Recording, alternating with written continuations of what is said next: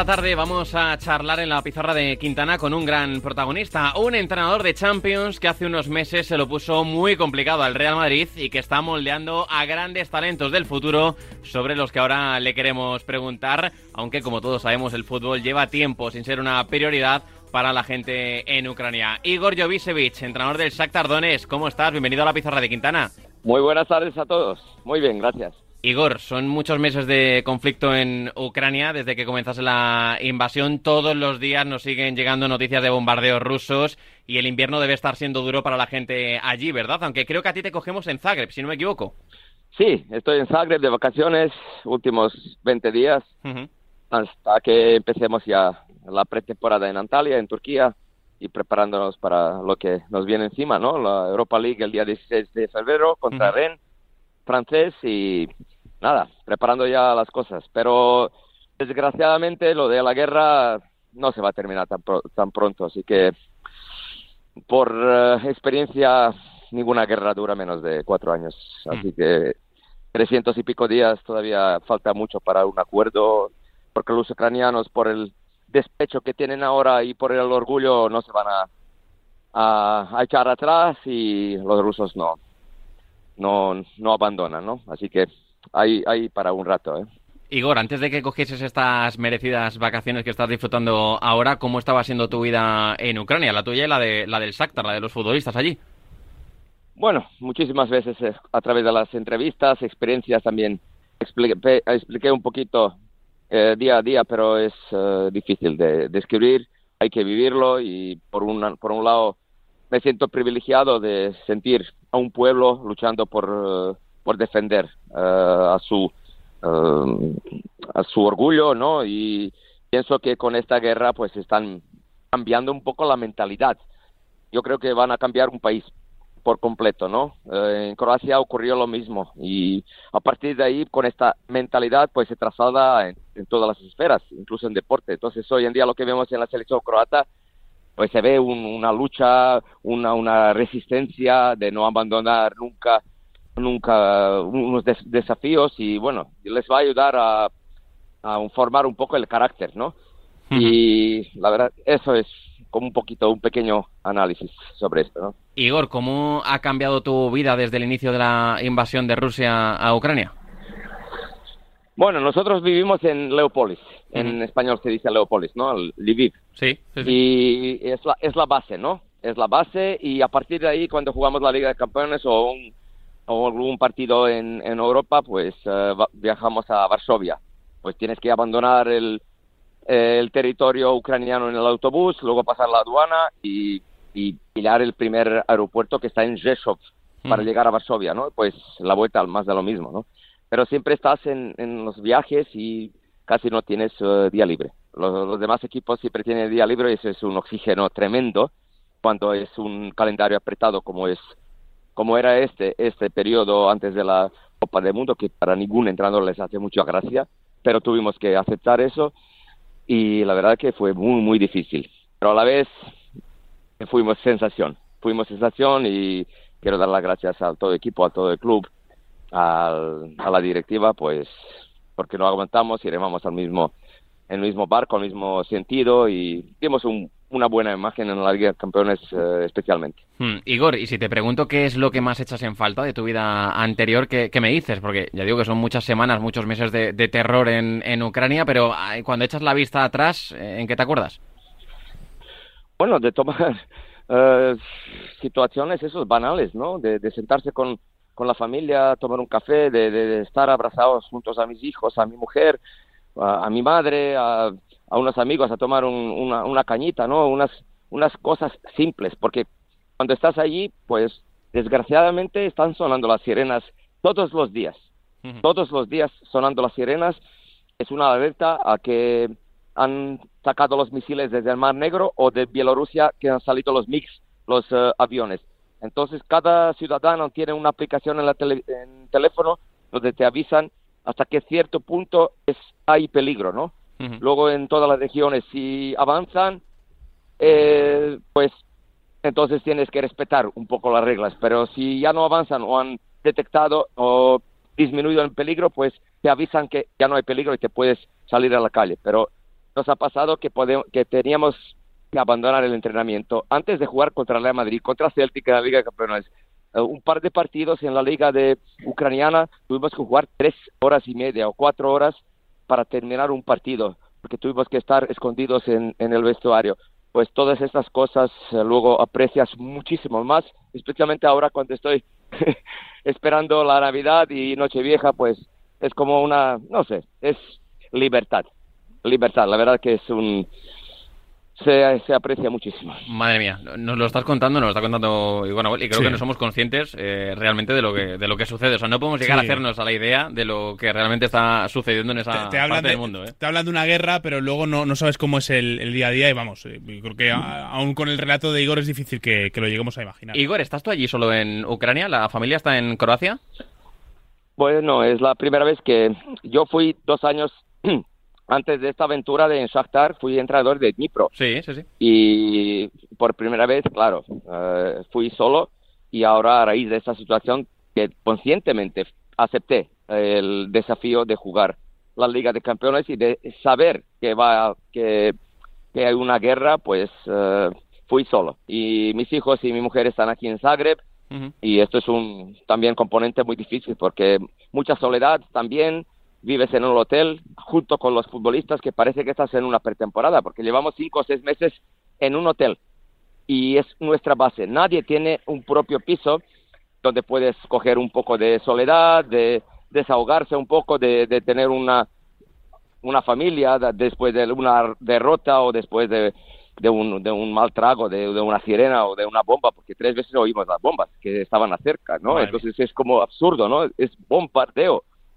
y tengo que preparar la táctica. Bueno, uh, es un máster, es un máster y bueno, una vez decidí volver a Ucrania porque tuve otras opciones de ir a, otros equipos, mm, no he lamentado en ningún momento. Que se pasa apuros, que tengo miedo, pues la verdad que sí, pero Shakhtar Donetsk es un club tan grande que merece la pena por todo lo que decidí. Por lo menos, eh, Igor, nos cuenta que estás ahora en, Zagreb. No sé si has vivido desde, desde Croacia todo el Mundial o, cómo ha sido un poco el planning que habéis llevado en el Shakhtar para, para este parón del Mundial. Uh, ¿Ha, sido todo vacaciones, quiero decir? Que si seguí el Mundial, ¿no? Desde el, sí, sí, que si, lo has vivido todo desde Croacia, ¿no? Que al final tiene, tiene que haber sido algo muy grande. Claro, claro. Uh, un pequeño periodo fui a, de vacaciones a Dubai y al final eh, todo el tiempo del mundial estuve aquí y bueno, disfrutamos muchísimo con, con los resultados obtenidos desde la selección, que es, eh, forma parte de, de orgullo de, de, cada ciudadano, ¿no? nos sentimos identificados con ellos y bueno, es la tercera medalla en los últimos seis mundiales que yo no sé quién puede contar esto, ¿no? Porque no, no, nadie, nadie. por un país que, nos, que no llegamos ni a cuatro millones, somos 3.8 y la verdad que hay una concentración de, talento tremendo, pero yo pienso solamente con talento no, llegas muy lejos. Entonces hay carácter y ese hambre de triunfar, yo pienso que esto se multiplica, porque sin multiplicación no puedes llegar a resistir momentos que, que se rompe el partido, que se rompe la vida, que tienes que sufrir, que tienes que aguantar, persistir, y esos son valores que, que este pueblo de Croacia tiene. ¿Y cuál es el secreto? ¿Qué pesa más? Eh, eh, ¿El talento o esa mentalidad tan fuerte de la que nos hablas, Igor? Pues esa multiplicación. Antes se sumaba, pero ahora con las con la suma ya no, no, bastaba, ahora se multiplica. Entonces es lo que se, se, ve en, en terreno de juego. Y claro, luego eh, esto, estamos hablando de, Croacia, pero probablemente el, club que más contribuye a todo esto, a todo esto es el, Dinamo de Zagreb, que es, Igor, eh, el club donde te formas, ¿no? Y de donde han salido eh, pues tantísimos chicos. En esta convocatoria pues ha pasado por tus manos los Livakovic, los Guardiol, Sútalo, es el club del que es canterano Luka Modric. ¿Por qué es tan importante el Dinamo de Zagreb? ¿Qué es el trabajo que hacéis allí que, que le está sentando también, también a la selección? No lo sé, no lo sé. La verdad es que algunas veces no tienes respuesta, ¿no? Pero eh, primero la base es talento, ¿no? Porque sin un jugador talentoso, pues la verdad que solamente con la garra, con la fuerza, con la con, con no llegas muy lejos tampoco, ¿no? Tienes que tener una combinación de, de una mentalidad eh, que puedes resistir y el talento que para poder ejecutar todo lo que piensas, ¿no? Y todo lo que puedas correr. Y la verdad que hay un trabajo detrás, muchísimos eh, entrenadores ya educados y eh, pedagogos eh, saben su trabajo y la verdad que todo mm, sin una infraestructura grande, porque podéis llegar aquí a ver, eh, no tenemos ni un estadio nacional, así que estamos hablando de simplemente de, de una hambre para, por triunfar y en una unión del pueblo que se siente identificada, ¿no? Como argentinos pueden mostrar esa sinergia entre el pueblo y los futbolistas, ¿no? Te lleva para adelante, te lleva hacia adelante, ¿no? Y la verdad que por el tema de los futbolistas, yo salí de Dinamo Zagreb también al Real Madrid directamente el 91 y a través de juego, a través de, de grupos pequeños, uh, porque nosotros todavía los, uh, el método escolar lo tenemos divididos. En España no lo es. En España la sabes que por la mañana se va al colegio, por la tarde se entrena, ¿no? Sí, los sí, niños. Normalmente siempre estás en grupos grandes, entonces el entrenador, ¿cuántas veces puede repetir un, una fineza técnica? Claro. Un, un, mecanismo técnico, pues muy, muy pocos, ¿no? Muy pocos, porque siempre estás en lo táctico.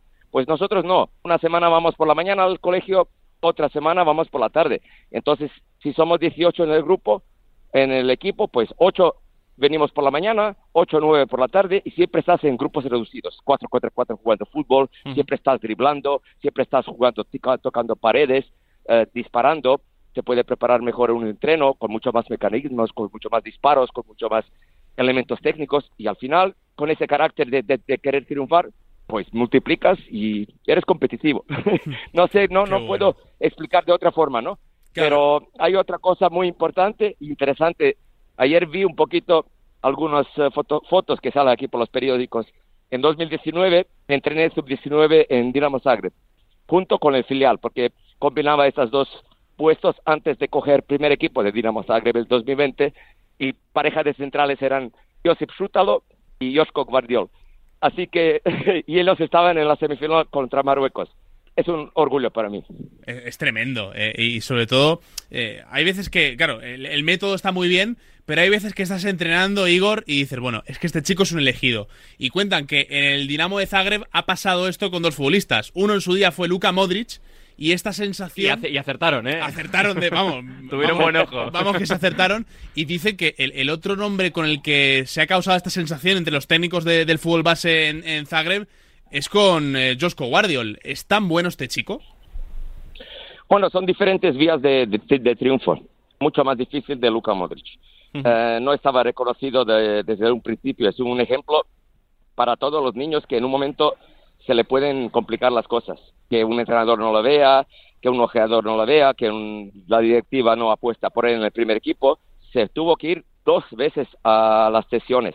Una vez a la Liga Bosnia, a Zrinski, donde se confirmó como mejor jugador de la Liga Bosnia. Y luego eh, después en un uh, equipo menor aquí en la Liga Croata, que es Inter Zaprešić. Son dos sesiones antes de, de, de, de, jugar en el primer equipo de, Dinamo Zagreb. Uh -huh. Y lo de Josko Guardiol era directamente desde los cadetes que yo le uh, cogí directamente al filial sin pasar por los juveniles porque era, era una diferencia abismal en la calidad, en la fortaleza física, en la, en la toma de decisiones y a partir de ahí muy poco duró en, en el segundo equipo porque ya debutó con el primer equipo, ¿no? Y luego ya cuando yo cogí el primer equipo, pues uh, jugó conmigo siempre. Y entonces hay jugadores que son elegidos, tienes que apostar por ellos a todo precio, a todo precio, sin temer, por supuesto. Que en el partido donde me echaron, donde me cambiaron como entrenador, pues me marcó el propio puerta contra Rijeka, perdimos 2-0. Pero bueno, hoy es Guardiol por lo que es y yo me siento orgulloso. Igor, no sé si ha llegado allí a Croacia, pero ayer, por ejemplo, publicábamos aquí en el diario Marca que el Real Madrid ya está detrás de, de Guardiol. ¿Te encaja? ¿Crees que es un central ya preparado para dar el salto a un Real Madrid, por ejemplo? Bueno, es, acaba de jugar un mundial. Sí, sí, por eso. Y yo pienso que con 20 años ya lleva varios años jugando las uh, competiciones uh, europeas, donde está uh, manteniendo el nivel y subiendo como la espuma, que te que haya un futbolista con 20 años que te dé un, resultado eh, rendimiento inmediato, con una mejoría de potencial hmm. que puede con su progreso y con 20 años yo pienso que no hay muchos o no cuéntame uno o dos y en este en este puesto que es muy específico y muy muy así de, de mucha responsabilidad y me encaja me encaja puede jugar arriba eh, es muy bueno uno contra uno se anticipa es muy listo tiene toma tiene personalidad eh, para mí es un jugador para para top club y cuando digo top club el mejor es el Real Madrid yo le quiero ver allí porque pienso que está ahora mismo preparado para jugar allí. Que Leo Messi le dribló. ¿A quién no le dribló Leo Messi? Claro. Entonces, por, por un dribbling uh, que, ¿sabe? El día siguiente, es que ha bajado 50 millones por ese dribbling. Bueno, por favor. Mejor para el que, compre, ¿no? Si, si baja 50 millones solo por eso, mejor para el que compre, Igor. Madre mía. Vale, que la siguiente vez ya no correrá junto a él ya le va a dar una patada como cuando Sergio Ramos sale de la posición y con la experiencia que tiene Sergio Ramos pues le daría una patada y cortaría el ataque. Eso sí que podría hacer, pero es un tío listo y la siguiente vez ya no correrá junto con él. No le va a dar tiempo para, para, para mostrar su, hmm. Su, su desparpajo como Leo Messi, pero hablamos de Leo Messi. Si cualquier otro jugador, es que no le pasa, no le pasa. Sí, sí, seguro, seguro que va a aprender de, esta. Oye, analizando un poco el, el, Dinamo de Zagreb, eh, es cierto, Igor, que, que, siempre habéis tenido en Croacia mucho talento, eh, pero también eh, hemos visto que ha, pasado gran cantidad de jugadores. Hay uno que conocemos muy bien aquí en España, como es eh, Dani Olmo, al que se, se, ficha muy joven. Y también es el caso de, un futbolista que está, bueno, rumbo a ganar la Premier, como es Gabriel Magallanes, al que, al que tú tienes también en el, en el final de Dinamo de Zagreb. ¿Cómo se hace ese scouting? Porque al final resulta complicado, ¿no? Explicarle pues a un chaval de, de Brasil, oye, vente al Dinamo de Zagreb que, Croacia va a ser un buen salto para ti y, convencerles de todo esto. ¿Cómo funciona ese scouting en, Zagreb? bueno, que no lo sé, no lo sé. Eh, explicarlo así por el teléfono es muy difícil, tienes que vivir día a día, mm. ¿no? es complicado, tampoco no puedo, no tenemos mucho tiempo como para entendáis eh, el proceso diario, ¿no? Pero es dedicación plena, son muchos contactos, muchos años eh, de, trabajo, una red de scouts, no simplemente de Dinamo, simplemente los ayudantes, colaboradores, a los que se confían en otros países y a partir de ahí pues es cuando se toman las decisiones. Mateo Kovacic tampoco mm. es eh, el hijo de Dinamo Zagreb. Eh, él creció en Austria eh, y desde allí con 12 años vino a Dinamo Zagreb. Así que y, se, y se forma aquí. Claro que es ahora mismo, se puede decir que es uno de la Academia de Dinamo Zagreb, pero no como yo no empezó fútbol con siete años en Dinamo Zagreb, sino vino con doce. Pues más o menos hay muchos de estos jugadores que vienen de fuera, pero luego se, se confirman como, como un, uh, un jugador de la academia, ¿no? Lo de Dani Olmo, bueno, es ya problema de Barcelona, porque no reconocer ese tipo de talento, pues es problema de ellos, ¿no? Aquí se formó, jugó sus cien y pico partidos, y como una persona inteligente que tiene unos una gente que, le aconseja muy bien y con la cabeza muy abuelada. No se fue directamente a un club grande, top, digamos, sino se fue a Leipzig para, para poder llegar a estos 60, 80 millones que ahora mismo le quiere Barcelona. Pues Josko Guardiola lo mismo.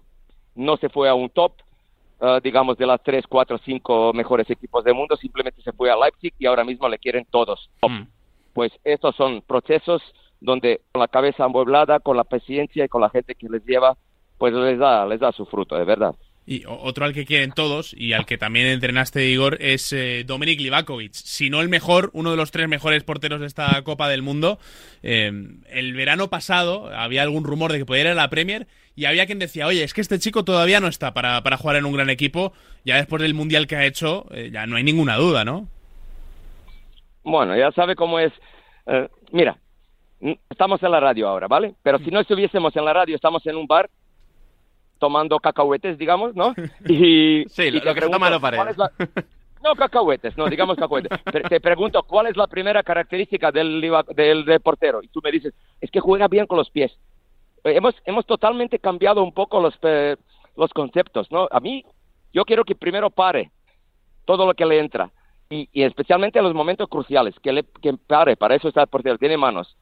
Pero mm, muchos años eh, le echaban un poquito de falta juego con los pies, de filtrar, de buscar los laterales, de buscar tercera línea, de tener más pausa, atraer un poco los delanteros para poder llegar más a, tercera línea y aprovechar los espacios, pues mira, esto ha mejorado en el último año y ahora en este mundial eh, pues demostró que está buscando a Juranovic especialmente, le buscó bastantes veces y ahí dominó.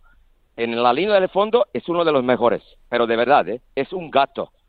es increíble. Eh, tiene unos reflejos, eh, toma las posiciones perfectamente. En, en los penaltis también es uno de los expertos porque tiene una técnica que se va hacia el balón y solamente lo hace él para intuir dónde va a ir a la pelota.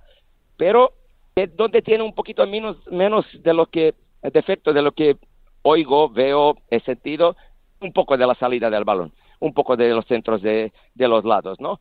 Pero para mí, en mi equipo, quiero siempre este tipo de portero. Livakovic es el, es el portero donde te para cuando necesitas, no con 3-0 cuando pierdes o cuando ganas, no, con 0-0, con 1-0, con 2-1, pues ese tipo de... ¿Cuántas paradas ha hecho en el Mundial? y eso lleva muchos años. Yo no sé qué hacen los clubes y los directores deportivos, ¿por qué no le fichan? Yo no lo entiendo, no lo entiendo. Como a Guardiol, hace dos años, cuando me llamaban los directores deportivos de los clubes grandes y me dicen, Igor, es que le veo, le vemos un poco que no gira bien o que no tiene tanta altura como central. Digo, mira, espera un poco más y ya no tendrás dinero para él. Pues No, de verdad. No, no, no, es cual. Y eso va a pasar. yo no lo entiendo. No lo entiendo porque sigue estando sin falta de altura y sigue estando que no se quiera bien, pero es que solamente a Leo Messi le ha driblado, ninguno más y nadie más. Tal cual. Igor, y si estuviésemos en ese bar del que hablabas ahora, como croata, si te pregunto por Luka Modric, ¿por dónde empezamos a hablar? Bueno, nos sentimos muy orgullosos de él. Es un ejemplo cómo queremos eh, ser, cómo queremos comportarse, cómo queremos eh, trabajar, cómo queremos eh, respetar a nuestro cuerpo, ¿no? Hmm. la imagen besando la medalla, eh, entiendo que en Croacia también alegraría mucho, ¿no? Estremecería a muchos aficionados. La medalla suya o la medalla de, del país, de, la selección, ¿no? Es como una eh, certificación de un trabajo que dices, bueno, eso en el 98 nos podían tachar como venga casualidad, porque es la primera vez, por la energía y tal. Pero ya en 2018 haces lo mismo como, como, y ahora otra vez cuatro años después, que entre los cuatro años, entre los dos mundiales hay muchos partidos también. Hay Liga de Naciones, que estamos otra vez en el Final Four, nosotros. Sí, sí. Así que es, un, es una, eh, ¿cómo diríamos? certificado de nuestra clase, digamos. Hmm. Ya, ya somos una potencia, ya no es por primera vez que Marruecos está en semifinal. No, no, no. Marruecos tiene que estar en la siguiente mundial otra vez en, en Final Four y otra vez en el Final Four para poder hablar de una realidad. Pues Croacia está ya una realidad. Hmm. ¿Y, tú crees que podemos hacer algo para que Modric no se retire? ¿Podemos convencerle de alguna forma? ¿Estamos a tiempo todavía? pues la verdad que, bueno, yo no sé, yo, yo estoy tan feliz primero de conocerle, de que sea nuestro capitán, de que nos represente de, de mejor forma posible, porque es una imagen tan positiva, tan brillante, tan que con tanta luz que ves muchísimos eh, extranjeros, muchísimas gente neutral se identifica con él. Pues que sea uno de Zadar, de Croacia, pues nos, nos hace muy feliz, nos hace muy feliz. Igor, volviendo un poquito al Shakhtar en este último bloque ya de la entrevista. Esta semana hemos conocido que el club va a llevar la FIFA al TAS y que le está reclamando 40 millones de euros por daños y perjuicios por aquello de liberar a los futbolistas extranjeros como consecuencia de la invasión rusa. Eh, ¿Qué opinas de esto? Eh, bueno, a ver. Eh, es un tema de, la directiva del presidente Erinat Leonidovich Akhmetov, del director deportivo Dario Serna y el del director general uh, Palkin. Y pienso que tienen toda la razón. Me explico corto. Tú inviertes un dinero, 60 millones de euros, y en dos ventanas de transfer, por ejemplo, año pasado y hace dos años, otros 50, son 120 millones de euros inviertes en los brasileños y en los extranjeros. Empieza la guerra y FIFA dice, vale, no pueden jugar en la liga ucraniana, pueden ir cedidos a otros clubes, ¿vale? No tenéis que pagarles, que les paguen los clubes, pero se resta de sus contratos años de contrato. Primero, para mí no es eh, fair play, porque había algunos que tenían año y medio, por ejemplo, TT, que es un extremo zurdo de Lyon, de Olympique Lyon, tenía año y medio, le ceden un año y le quedan seis meses. Claro, su valor era 25 millones de euros para venderlo. Y ahora, claro que Olympic Lyon no va a pagar 25 porque entra en los últimos seis meses de contrato y le pueden llevar gratis. Pues muchísimos futbolistas así les restan de los contratos por el reglamento FIFA y el valor es casi cero o nada.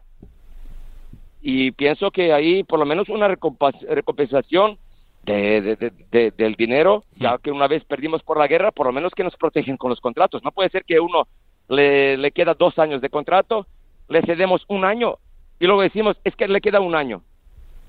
No, no, no puede ser. Tiene que quedarse por lo menos dos años, porque es una, es una vía para futbolista, pero para que pueda jugar, porque si, si, el, eh, si el equipo, si el club dice, pues no quiero cederle, pues, ¿qué va a hacer? ¿No jugar dos años? Hmm.